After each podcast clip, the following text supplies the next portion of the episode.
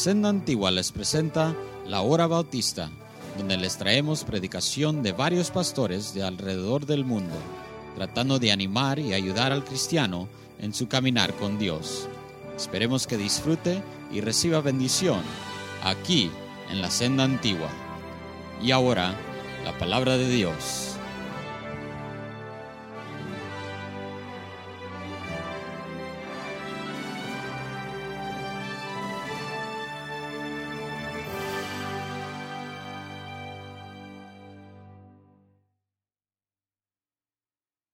Salmo 90. Salmo 90, escrito por Moisés. Primeros 11 versículos del Salmo 90, Moisés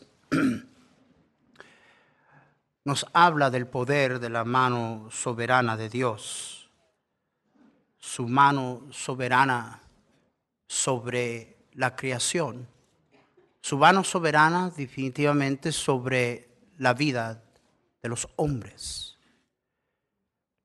Y luego en el versículo 11 y 12 dice así, Salmo 90, 11 y 12, ¿quién conoce el poder de tu ira y tu indignación según debes ser temido?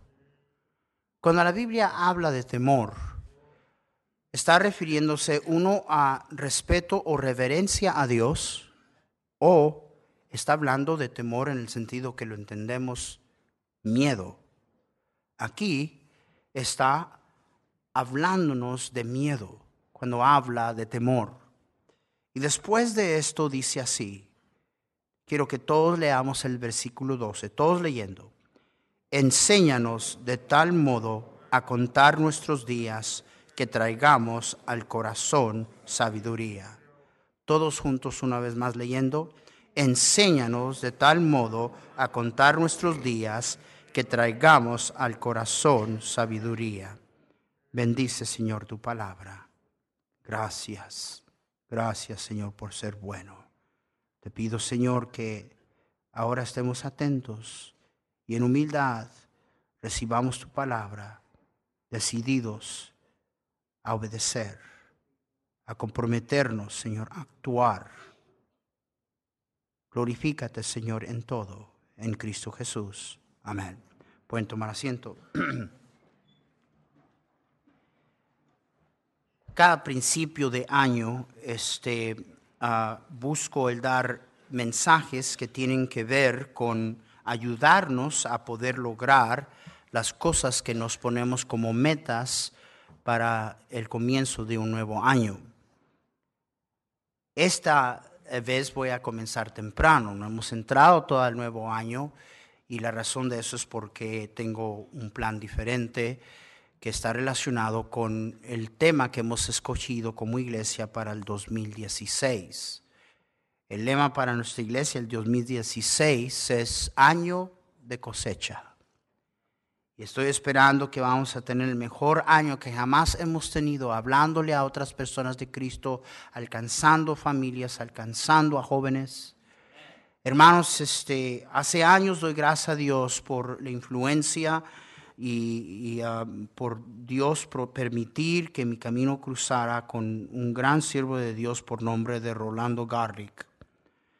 Hermano Garlic, yo temprano en mi ministerio lo escuché decir, la medida de una iglesia no son sus programas, no es su música, no es su asistencia, no son sus ofrendas. La medida de una iglesia es esta. ¿Cuántas personas semanalmente a través de ese ministerio están recibiendo el mensaje del Evangelio? Y doy gracias a Dios que yo oí eso. Y eso marcó el paso para nuestra iglesia. Esa es la razón que la mayoría, si no todos los que estamos aquí, estamos aquí. Amén. Y hermanos, ese es lo que hemos escogido para el año 2016. Pero esta mañana quiero compartir unos pensamientos del pasaje que acabamos de leer para ayudarnos. Hermanos, si las cosas el próximo año van a ser diferentes, no van a suceder con el mero deseo. Alguien me está escuchando. Yo quisiera y yo deseo, eso no llega a nada. Si hay cosas que van a ser diferentes en el 2016, es porque vamos a tener que tomar decisiones en muchas áreas de nuestra vida. Y qué adecuado y apropiado para mirar eh, hacia el próximo año, el ver lo que el Señor nos está tratando de decir aquí. Más, cómo es importante. Yo creo que lo primero que es de ser considerado es que ah, al hablarnos Moisés aquí en este salmo y, y decirnos las cosas que nos dice en relación al hombre, vuelves al hombre hasta ser quebrantado Ah, este, eh, porque mis años delante de tus ojos son como el día de ayer que pasa y como uh, una de las vigilias de la noche.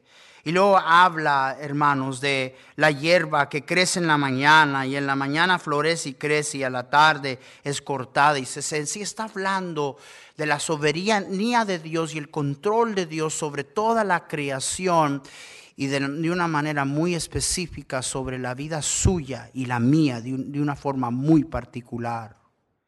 Y luego antes de decirnos lo que nos dice en el versículo 12, dice el versículo 11, ¿quién conoce el poder de tu ira y tu indignación según debes de ser, qué? Temido. Y después de hablarnos de temer a Dios, dice, Enséñanos de tal modo a contar nuestros días que traigamos al corazón sabiduría. Yo creo que lo primero es nosotros vivir en el temor de Dios, el saber que Dios, hermanos míos, es el dador de vida, es el autor de la vida y de la misma manera es aquel que decide cuántos años usted y yo vivimos aquí. El temor de comprender, hermanos míos, que Dios nos traerá a cuenta. Y de que Dios espera de que usted y yo vivamos una vida que cuente para la eternidad. Que cuente para Él. Esa es la razón que hace referencia allí en el versículo 4. Mire cómo dice el versículo 4. Dice, porque mil años delante de tus ojos son como el día de ayer que pasó y como una de las vigilias de la noche. Interesante que algo muy similar es dicho por Pedro cuando nos habla de que Dios no retarda su tardanza en cuanto a su venida. Nos ayuda a tratar de entender cuando nos dice más, oh amados, no ignoréis esto, que para, que para con el Señor un día es como mil años y mil años como un día. Y bien que hay algunas personas que toman esto y, hacen figuras y estadísticas y dan una loca profecía de cuándo viene el Señor o sabrá que tantas cosas. Pero no, hermanos, lo que simple y sencillamente nos está tratando de decir es esto, que Dios es eterno. Dios es eterno. Y es en las manos de un Dios eterno que descansa su vida y la mía.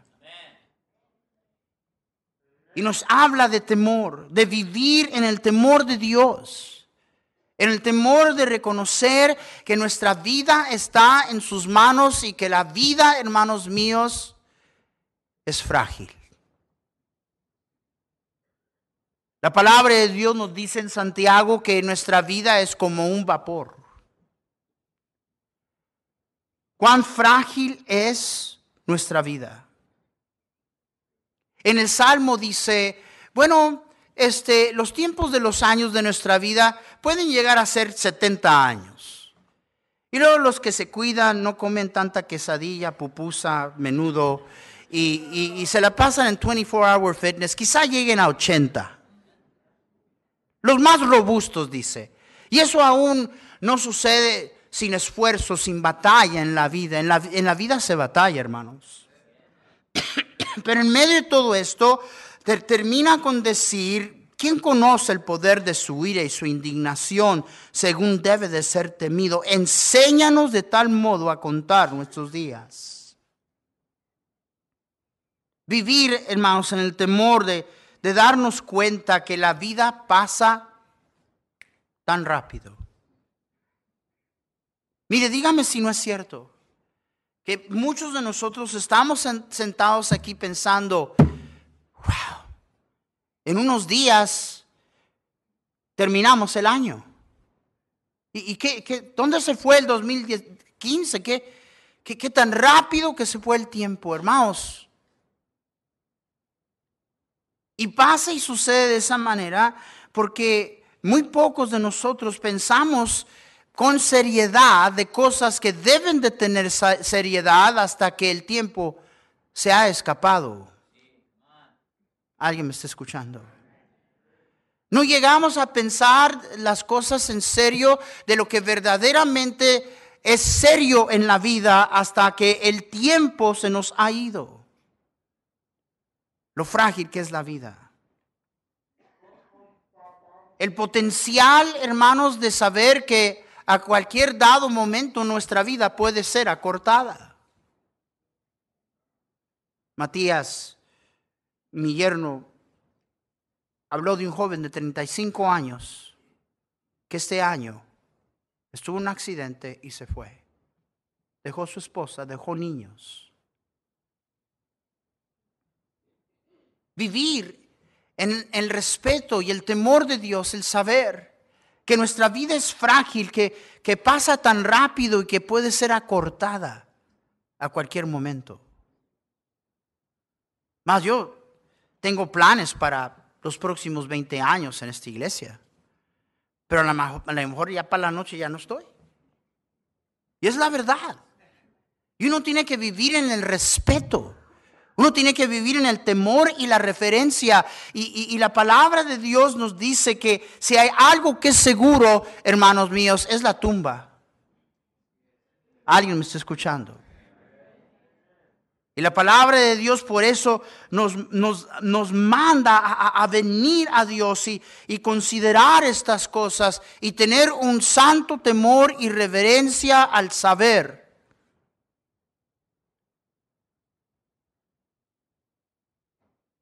que nuestra vida está en las manos de Él. De manera que está establecido, dice la Biblia, para los hombres que mueran una sola vez y después de esto el juicio. Hebreos 9, 27. Tenemos una cita con Dios. Todos aquí tenemos una cita con Dios.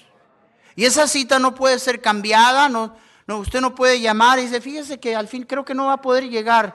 ¿Podemos hacer para otro día?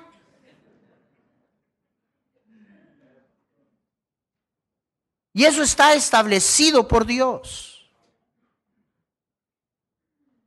Cómo se batalla a veces, eh, aún hasta entre los creyentes, en, dentro de muchos servicios fúnebres que hemos tenido a través de los años, eh, aún los hijos de Dios no comprenden. Vivimos con torturándonos, que no, que si hubiéramos hecho diferente, que si lo hubiéramos llevado a un doctor que, que sabía lo que estaba haciendo, no que el hospital la regó, no que, sorry doc, este, no que esto, no que aquello, no que sí, y, y nunca pensamos que no es nada de eso. Es Dios quien dijo, aquí es. Es Dios quien determinó. ¿eh? Hay una cita que tenemos con Dios. Él estableció. Y la palabra de Dios nos dice, al considerar estas cosas, debería de infundir un santo temor y reverencia que traiga sabiduría a nuestro corazón. Que traiga sabiduría a cómo vivimos esta vida. Y cuando hablamos de vivir, no estamos hablando del hecho de que usted respira y de que su corazón late. Estamos hablando de lo que Jesús dijo cuando dijo que Él vino a darnos vida y vida en abundancia. Y hacer nuestras vidas contar para el Señor y contar para la eternidad. Esta mañana al predicar este mensaje vi, vi un muchacho sentado aquí enfrentito y yo dije, yo conozco a ese joven, yo lo conozco. Y, hermanos, no quiero decir que es la vejez, ¿verdad? Creo que es tanta esplenda que le echo a mi café, dice mi esposa. Pero Ese joven se bautizó. Él y su hermano aceptaron a Cristo el año pasado y regresó hoy. Y me dijo, pastor, aquí es donde todo comenzó. Y hoy me voy a bautizar. Lo bautizamos esta mañana. Su hermano vive ahora en otra ciudad. Los dos aceptaron a Cristo y está estudiando para el ministerio para ser pastor. Eso lo deja a uno frío. hermanos, qué bendición. Qué bendición que, que hermanos, entienda una cosa que parte de traer sabiduría a nuestro corazón es comprender que como hijos de Dios, Dios no tiene en más mínimo interés avanzar tus ambiciones en esta vida. Aparte de que tenga algo que ver con la eternidad. ¿Alguien me está escuchando? Porque Dios es eterno. Y pocos de nosotros, mire, le voy a decir, si, si si alguien aquí en el año 2015 logró algo para el Señor, la única manera que lo logró es que tenía su enfoque en las cosas eternas. Muy pocos cristianos tienen su vida enfocada en las cosas eternas. Y al considerar estas cosas, la palabra de Dios dice que, debería de infundir un santo temor, una santa reverencia, de llevarnos a, a un lugar de traer sabiduría a nuestra vida, a nuestro corazón. ¿Por qué es que esperamos al fin de nuestras vidas? Para tomar en serio lo que siempre ha sido lo más importante. Hermanos, y les voy a decir, yo les estoy hablando, pero yo soy culpable. Yo creo que todos somos culpables. Aquellos de nosotros que estamos avanzando en años, dígame si no es cierto. Pasa el tiempo y comenzamos a pensar seriamente lo que a la edad de quizá 20 años deberíamos de haber estado pensando en serio. Y déjeme decirle a aquellos de ustedes que son jóvenes, esa es la razón que dice la palabra de Dios, acuérdate tu Creador en los días de tu juventud. Y en esencia lo que Salomón está diciendo, no estés esperando al tiempo que ya no ves, ya no puedes caminar, ya tienes que andar. No, no esperes. ¿Alguien me está escuchando? Y tenemos la tendencia y cometemos el error de, dejar que pasen los años y no es hasta los últimos años de nuestra vida que comenzamos a tomar en serio lo que desde muy temprano en la vida debería de haberse tomado muy en serio. Algunos estamos preguntándonos todavía, ¿y a dónde se me fue la juventud? Ya llegamos a los años de nunca. Nunca me dolía. Nunca me pasaba.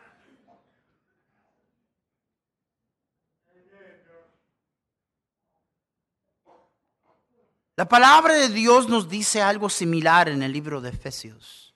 Después de que Pablo nos habla de, nuestra conducta y habla de nuestra conducta en cada área, habla de nuestro hablar, de nuestra actitud, de nuestro comportamiento y después de decirnos todas estas cosas nos dice lo siguiente, por lo cual dice, despiértate tú que duermes y está hablando a los que están en el culto ah, y levántate de los muertos. Hay ustedes que llegan, ya desde que llegan, ya, ya nomás les falta la almohada. Despiértate tú que duermes y levántate de los muertos y te alumbrará Cristo. Muchos de nosotros, hermanos, estamos, vivimos año tras año y cada año lo único que trae son más dudas, más temor, más inseguridad, más frustración. Y va, hermanos, gloria al Señor que nosotros no tenemos que experimentar con nuestra vida, que Dios tiene un plan perfecto para cada uno de sus hijos. Pero necesitamos iluminación. Necesitamos luz para poder discernir. Necesitamos que Él alumbre nuestro camino. Y hay algunos que están esperando por obra de alguna cosa sensacional, ver una visión una luz que se aparezca del cielo. No, no, no, no. Si seguimos leyendo nos dice cómo Dios nos va a alumbrar. Dice el versículo 15, mirad pues con diligencia cómo andéis Mirad pues, yo creo que Pablo era salvadoreño, mirad pues.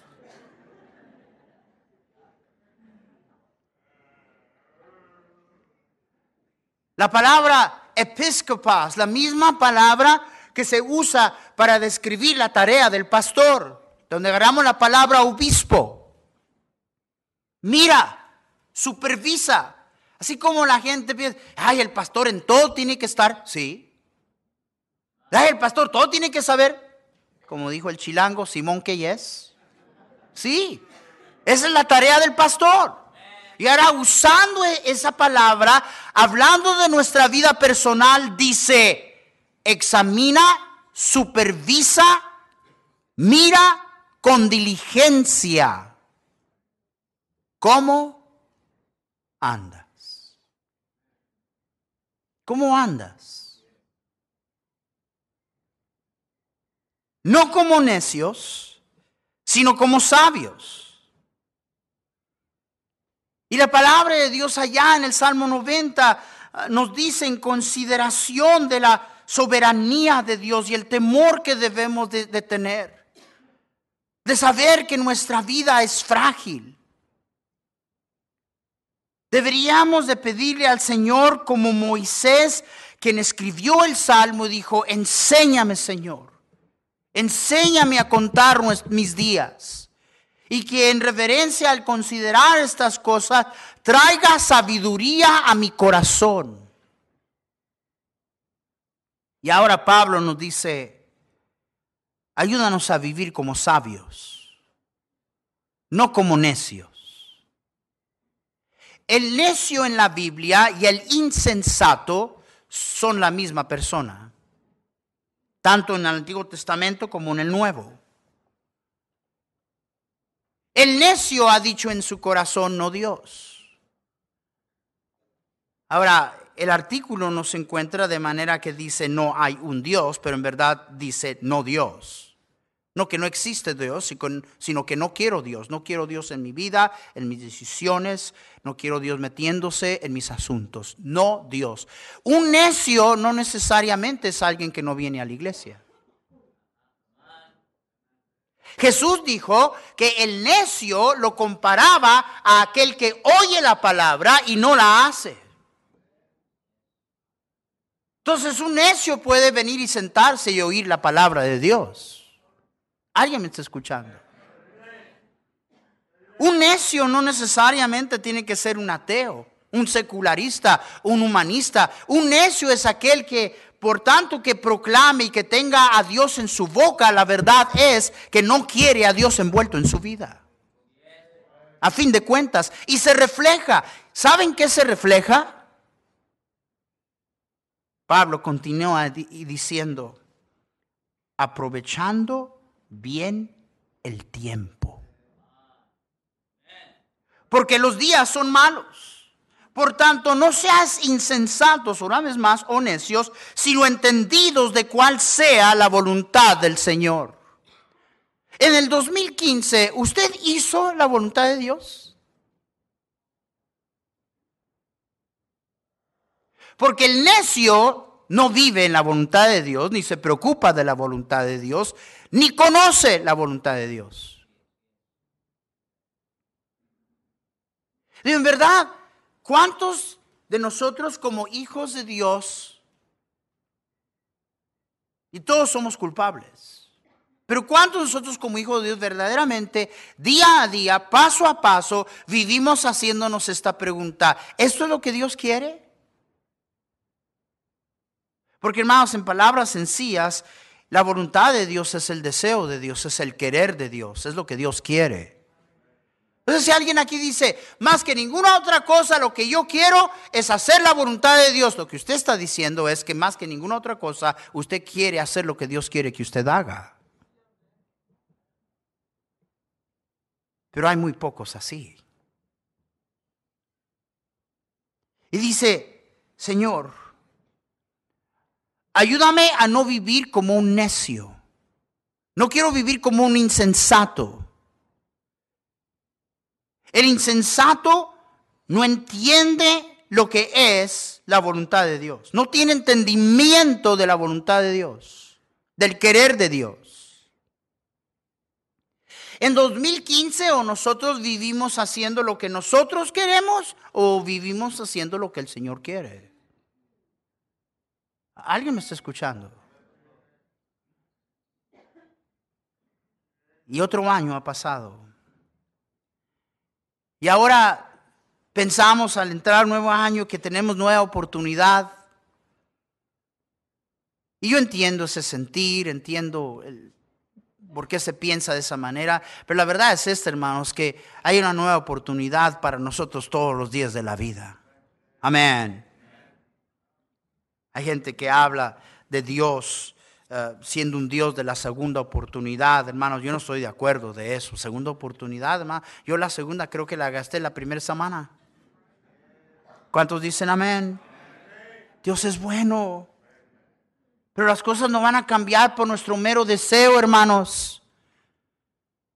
Tenemos que tener la humildad y, la franqueza de, de examinar nuestra vida. Mirad con diligencia no habla de una miradita, bueno, pues no, no, mirad con diligencia cómo, anduve este, este año. ¿Anduve como un necio, como un insensato? Viví en la voluntad de Dios, hermanos. Yo diría que comenzaría con preocuparme de la voluntad de Dios. ¿Cuántos se preocupan de la voluntad de Dios?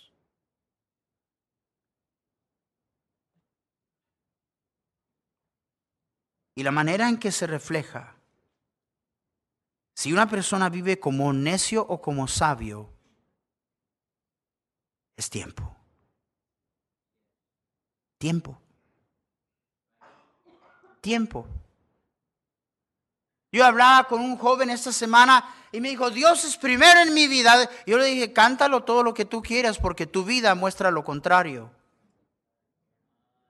Amén. Habla de cómo Dios es primero. Habla de cómo tu vida espiritual es lo principal. Pero ¿dónde está tu afecto? Y dónde pones tu tiempo es lo que determina lo que verdaderamente vale para ti. ¿Alguien me está escuchando? Más queremos eh, ser espiritualmente saludables. Y algunos más que insinuamos que estamos espiritualmente saludables, pero el tiempo nos traiciona. Porque nos damos cuenta cuánto tiempo le damos a Dios y a las cosas eternas y nos damos cuenta que estamos viviendo igual que este mundo vive.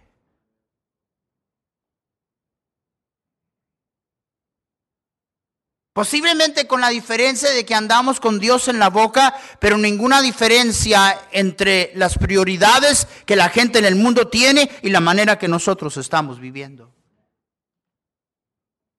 Simple y sencillamente, hermanos, pasan días y usted no lee su Biblia porque usted no tiene tiempo.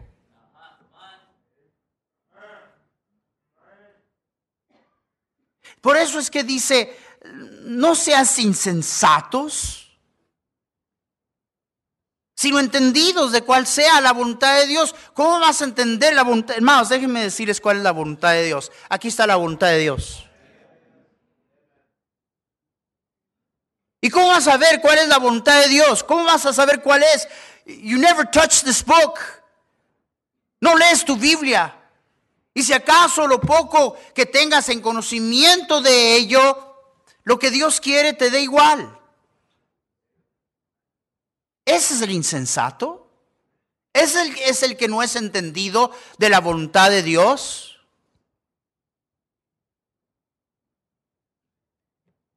Y por eso es que dice, mirad pues con diligencia cómo andéis, no como necios, sino como sabios. Y lo dice, aprovechando bien el tiempo, porque los días son malos. ¿Sabe lo que dice? ¿Dónde están nuestras prioridades? Tiempo. Tiempo.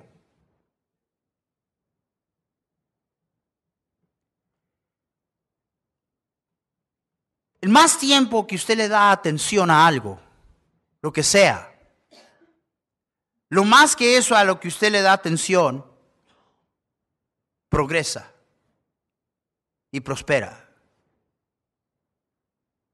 No queremos, no quiero, hermano, que vivamos en las derrotas de 2015.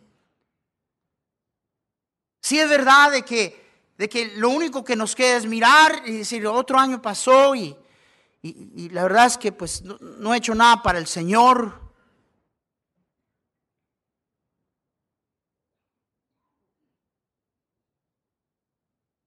¿Cuántas personas simple y sencillamente están aquí como resultado del esfuerzo suyo en el 2015? Y si es así, le voy a decir por qué es así. No es porque no se te enseña, no es porque no se te dice, aunque ya te cansas de escucharlo, es porque tu tiempo, tu corazón, tu afecto está en otro lugar. Y yo no, yo no te lo estoy diciendo por decirlo. Yo, esto, esto, esto no es lo que yo te estoy diciendo. Esto es lo que Dios a través de su palabra nos está diciendo. El insensato no tiene tiempo para Dios. No tiene tiempo para caminar con Dios, no tiene tiempo para conversar con Dios, no tiene tiempo para conocer a Dios, menos tiene tiempo para servir a Dios.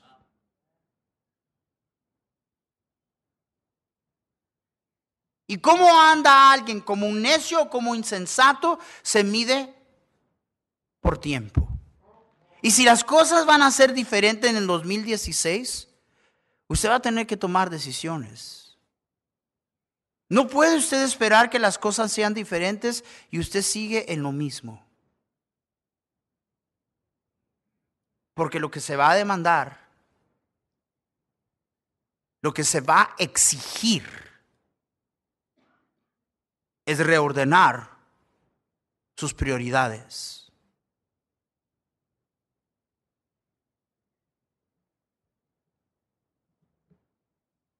Es determinar que Él va a ser primero en su vida.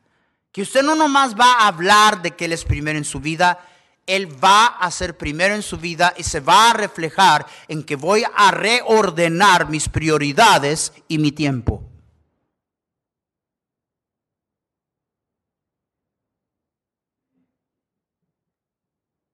...2016, año de cosecha. Amén. Ese, es, el lema de nuestra iglesia. Usted es la iglesia. No el pastor y unos tres, cuatro, cinco por ahí. No, usted es la iglesia. Y no hay alguien aquí que Dios no pueda usar. Dios usa a gente disponible. Dios usa a gente disponible. Dios usa a gente disponible. Dios no usa gente talentosa. Hay gente que está, pero engordada de, sin, ofender a nadie, eh, de, talento. Ah, yo puedo hacer mejor que aquel. O yo sé más. O yo, but you're never around. No, no, estás. Ay, si supieran que me preguntaran a mí cómo ganar almas, yo sé cómo. Nunca llegas. No has hecho nada. Dios anda buscando a alguien que le diga, Señor, mi vida es tuya. Mi vida es tuya. Yo vivo porque tú me diste vida. Y ahora tengo vida en Jesús. Haz que mi vida cuente para ti. Ayúdanos. Enséñanos, Señor, a contar nuestros días. Para traer sabiduría a nuestro corazón, aplicar sabiduría a nuestro corazón.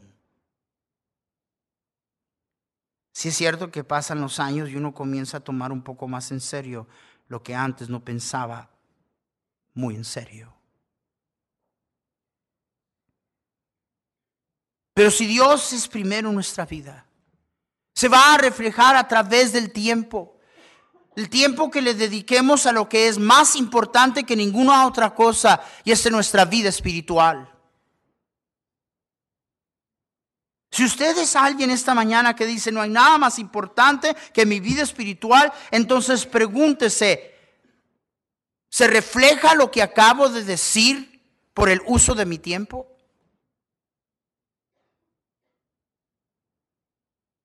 ¿Cuántas horas viendo las novelas lloriconas?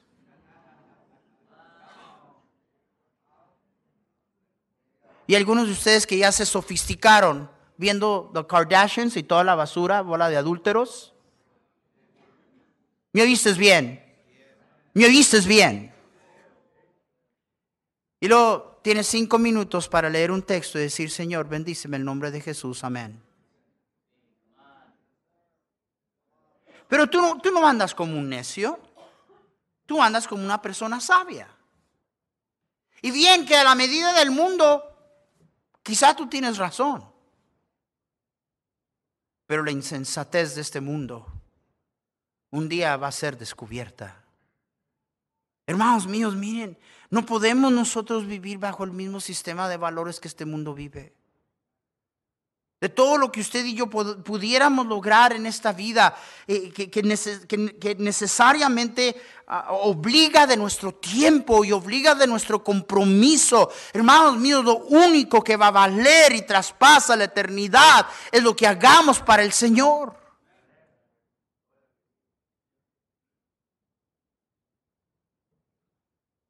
Yo no estoy en contra de perder peso. Tenía que tocar el tema, pastor. Espéreme, hermano, espéreme.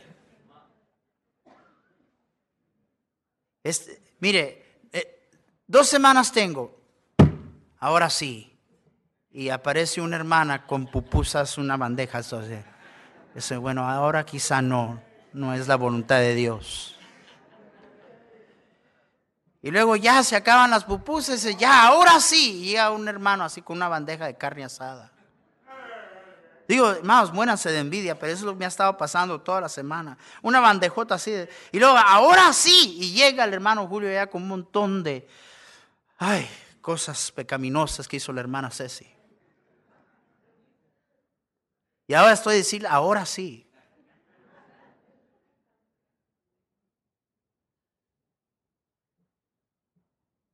No está malo el cuidarte.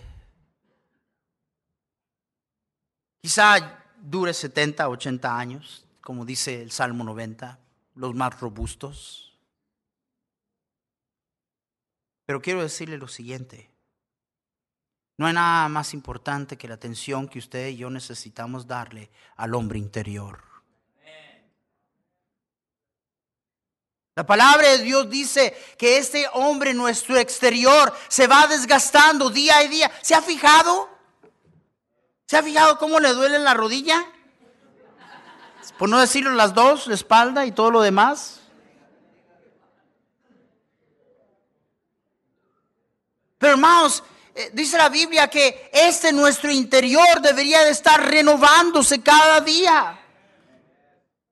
Pues el problema es que el cristiano común está sentado allí esperando que el pastor le haga el favor Vine para que me anime, pastor, y que el 2016 le eche ganas. Si Dios no te mueve, ¿te voy a mover yo? Por no decir que ni una grúa te mueve.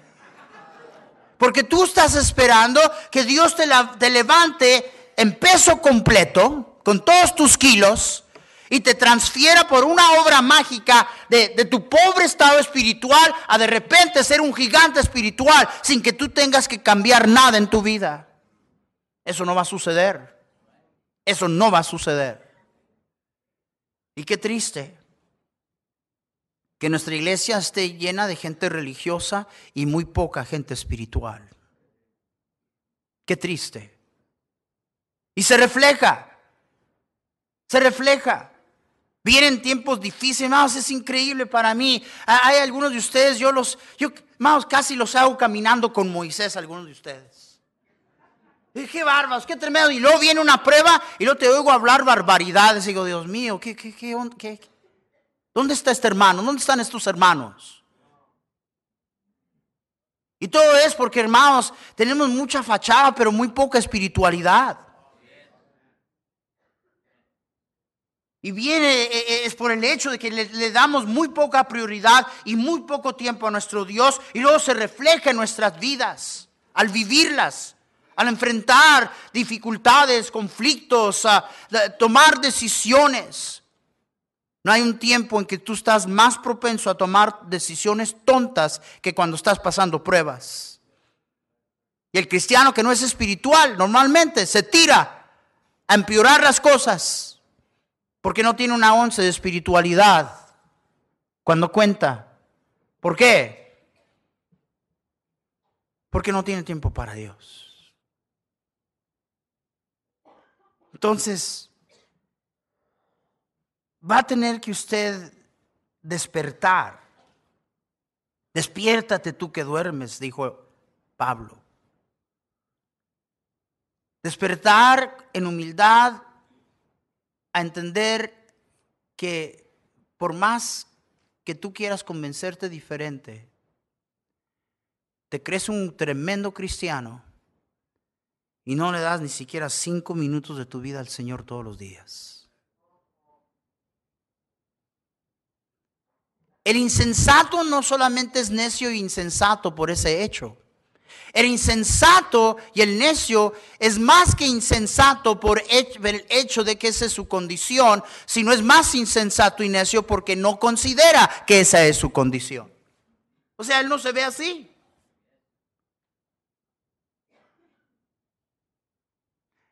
Pregúntele a, su esposo, pregúntele a su esposa, pero, eh, amor, ¿leíste tu Biblia el día de hoy? ¿Qué crees que no la leo?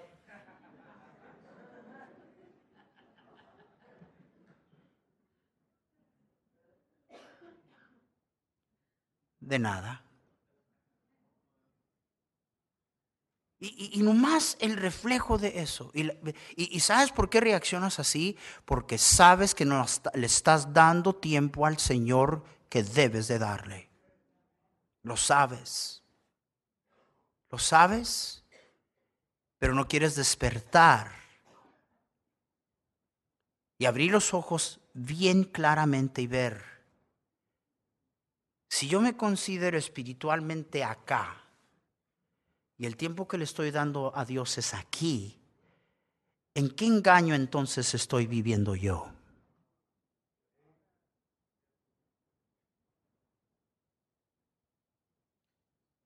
Hay algunos de ustedes este año pasado faltaste más a la iglesia que cualquier otro año en toda tu vida. Pero pregúntale a alguien así y lo mismo responde. ¿A poco qué? Que porque no llego a la iglesia ando mal.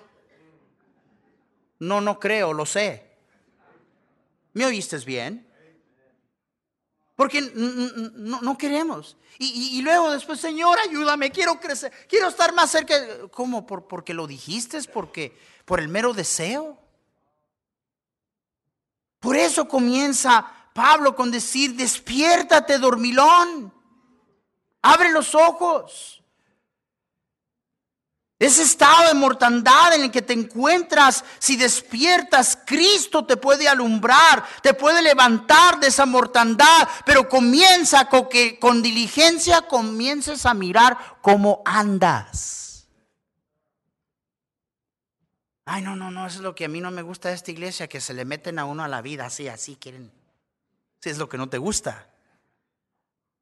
Un chavo de una vez lo dijo, a esa iglesia ya no voy, porque allí me dicen lo que no quiero oír. Así lo dijo de una vez.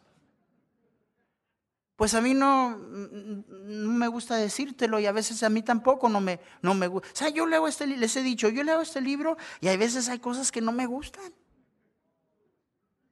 Porque van en contrario de cómo vivo y cómo soy. Y usted también. 2016 está ante nosotros. Una nueva oportunidad. Más, 2016 no comienza mañana, pero podemos comenzar hoy. Pero comienza en que usted despierte. En que se sacuda el orgullo que no le deja ver. Me creo un gigante. Pero la verdad es que yo no tengo tiempo para mi Dios. No oro como debo. No leo mi Biblia como debo. No tengo tiempo para servirle. Y lo peor es que alguien me insinúe que no soy buen cristiano y se me sube la mostaza. Y nomás se comprueba lo que el pastor me está diciendo. Porque muy poca gente se porta como gente espiritual. Luego, luego sacan las uñas y comienzan a portarse igual o peor que la gente del mundo. De nada. Es un reflejo de enfermedad espiritual. Y mientras tanto el tiempo pasa, los años pasan. Y qué triste que en ese tiempo, este próximo año 2016, usted y yo nos encontremos en la misma situación. Los mismos lamentos y otro año. Y no hice nada. O peor todavía, otro año. Y hice lo que no debía de haber hecho. Porque este año así terminó para algunos. ¿Qué te trajo 2015?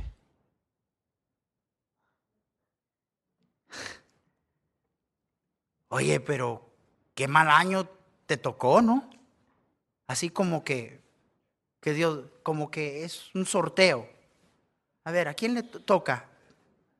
Ay, qué mala la suerte. No, tus hechos, tus decisiones tu necedad. Y todo porque, hermanos míos, no queremos abrir los ojos.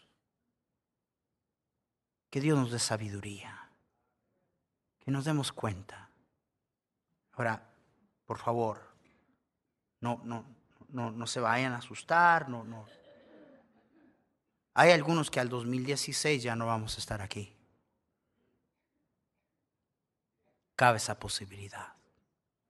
Y gloria a Dios que si usted conoce a Jesús y todos sus pecados han sido perdonados, lo que estoy diciendo, algunos de nosotros nos vamos a graduar en 2016 para estar para siempre con el Señor.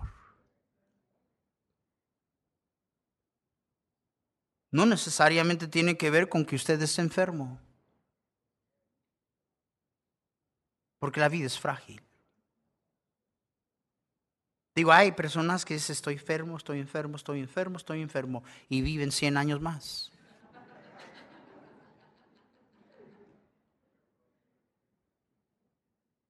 Uno no sabe. Pero una cosa sí, que el entendimiento de lo frágil que es la vida y que, tan rápido pasa el tiempo, me salió otra cosa. en nuestras relaciones personales. Les hablaba de funerales. ¿Sabe cuántos funerales estoy aquí tratando de consolar a un montón de gente que lo único que pasó es que se les acabó el tiempo? Se les acabó el tiempo. Porque la persona que está en la caja había cosas pendientes que nunca se arreglaron y el tiempo se fue. ¿Alguien me está escuchando? ¿Estás esperando hasta que tu esposa, tu esposo esté en la tumba? ¿Tu hijo, tu papá, tu mamá? ¿Por qué es que no es hasta que el tiempo se nos ha ido que entonces comenzamos a pensar en serio? Oh Señor, trae sabiduría a nuestro corazón. Y vivir esta vida que nos has dado. Vivirla como dicen los argentinos, ya. Eso es por si acaso no entienden salvadoreño, mexicano, chapín y todos los idiomas que trato de hablar. Hermanos, 2016 tiene el potencial de ser el mejor año que usted jamás ha tenido. No va a suceder por mero desearlo, tiene que humillarse. Tiene que humillarse y mirar bien la vida. No, no mirar así, pues yo ando, ah, pavón anda peor. No, no, eso, eso son maneras de escapar, de no ver lo que está pasando en tu vida. Mirad con diligencia cómo andéis, no como insensatos, sino como sabios, redimiendo bien el tiempo. Dios entonces te alumbrará. Dios no te está escondiendo su voluntad. Dios no está ahí arriba riéndose de usted y de mí diciendo, ay, ya sé lo que quiero que haga, pero no le voy a decir. Dios no es así. Él te va a alumbrar y te va a dar entendimiento de cuál es su voluntad, pero no va a suceder hasta que tú le des el lugar que Él merece, el primer lugar en tu vida. Y decirlo no es suficiente, se va a reflejar en reordenar tu tiempo. Tiempo. Este año le voy a dar más tiempo a mi Dios que jamás le he dado. Amén. Voy a leer mi Biblia más que nunca. Voy a orar más que nunca. No voy a faltar a la iglesia. Le voy a servir. Eso que no tengo tiempo para servir, le voy a servir. Se va a ver si Dios no bendice su vida. Y si usted está aquí y usted no sabe cuál es su destino eterno, mire, le voy a comprobar lo, que acabo de decir. Si usted hoy enfrentara la eternidad, ¿qué sería de su alma? Uy, pastor, de aquí que me muera. Porque la verdad es que no, usted no lo piensa, ¿verdad? La manera en que nosotros vemos las cosas va a determinar el manejo de nuestra vida. Y si nosotros miramos hacia la eternidad, entonces vamos a ser de gran uso y vamos a tener gran enfoque en la dirección que tomamos en esta vida, en el hoy y en el ya. No se vaya hoy de aquí sin conocer el perdón de Dios. Qué manera de comenzar un año sabiendo que todos sus pecados han sido perdonados y que usted va rumbo a la gloria y que no solamente eso, sino que las cosas no tienen que seguir igual como toda su vida en el pasado, porque el que está en Cristo nueva criatura es. Las cosas viejas han pasado. He aquí, todas son hechas nuevas. Una creación nueva. Una vida nueva. Todo eso Dios quisiera darle a usted hoy. No se vaya sin conocer el perdón de Dios. El perdón de sus pecados. Y la nueva vida que Jesús quiere darle y nosotros sus hijos. ¿Otro año de jugar iglesia?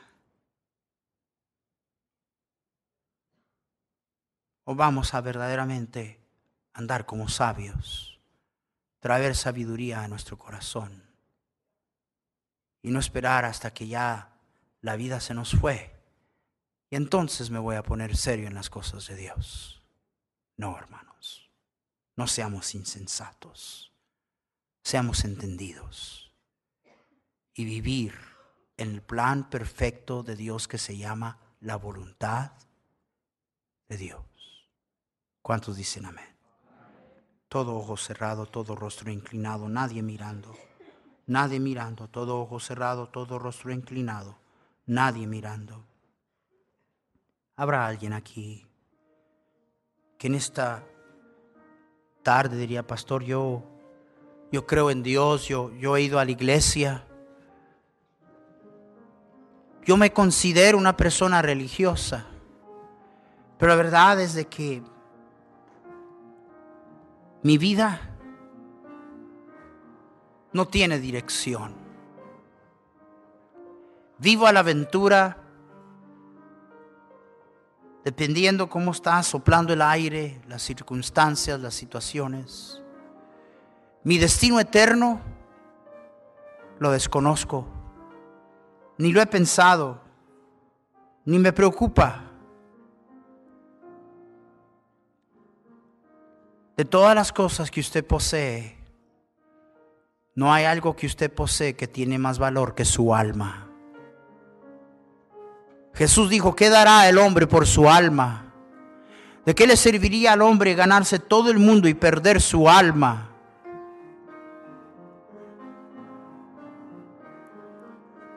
¿Podrá ser que el hombre sea tan descuidado, tan apático, tan indiferente a lo que más vale en su vida, su alma? La muerte no avisa.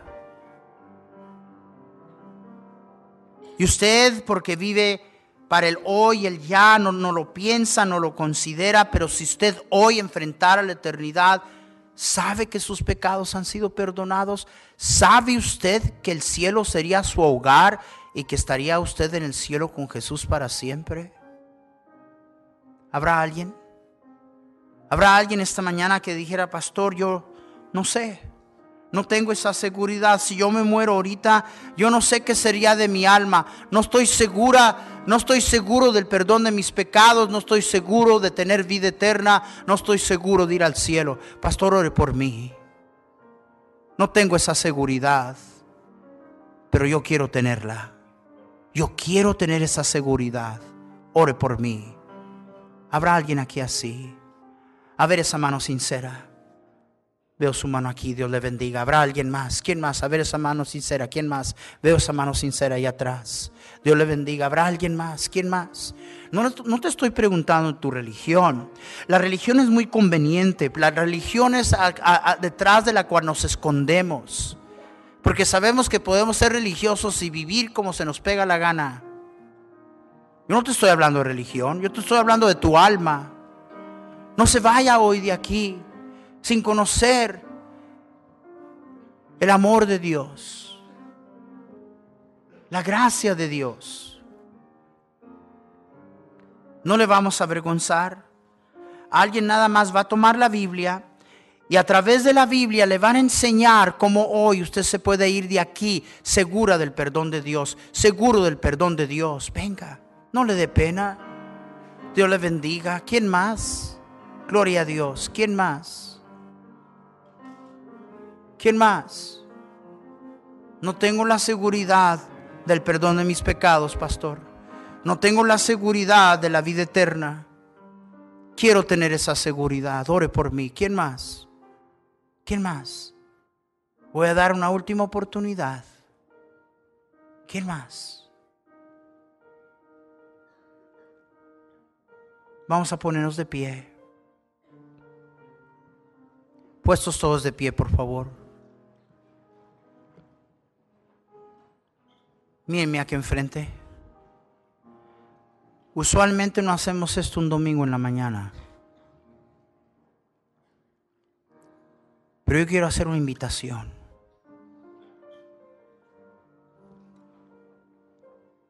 ¿Va a vivir este año de la misma manera que le han pasado los otros?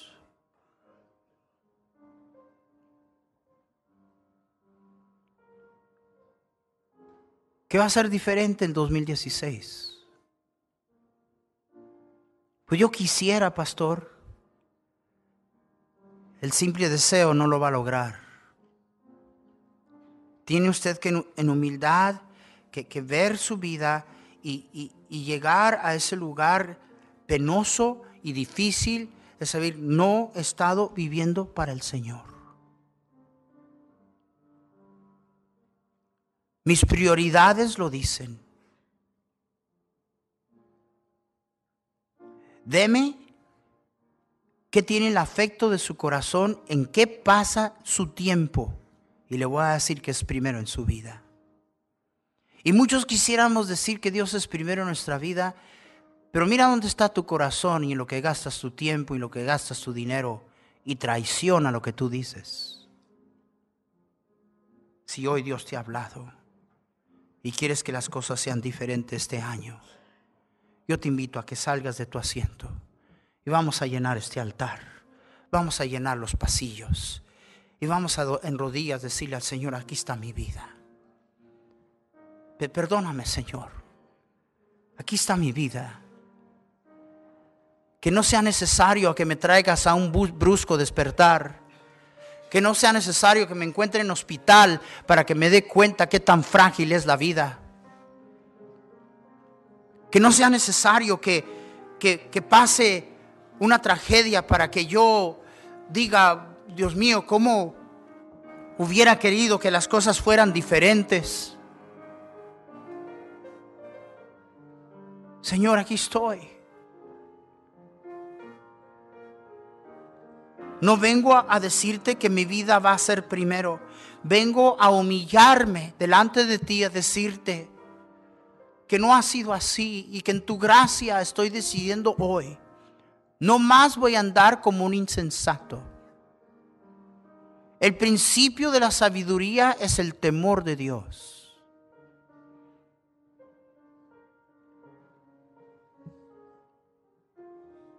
Habrá cosas que voy a tener que cambiar, prioridades que voy a tener que reordenar.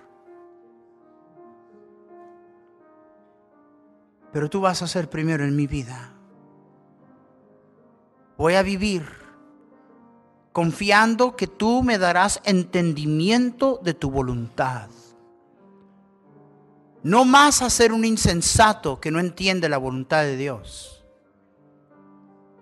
sino confiando en ti, que me ilumines, que alumbres mi camino, al rendirme por completo a ti, poniéndote primero en mi vida. Dígaselo. Él le escucha. Él le ama. Él no ha terminado con usted. Él tiene grandes planes todavía para su vida.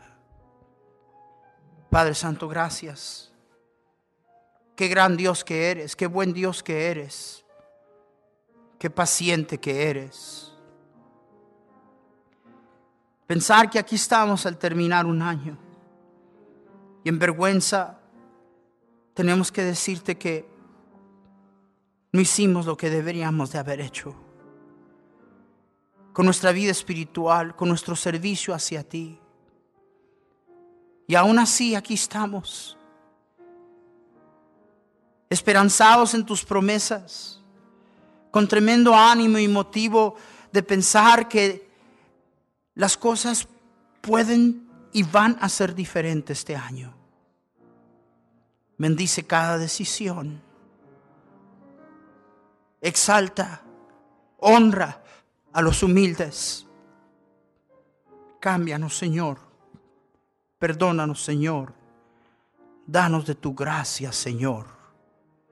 Y que nuestra vida cuente como nunca para la eternidad en el 2016. Para tu honra y tu gloria, en el nombre de Cristo. Amén.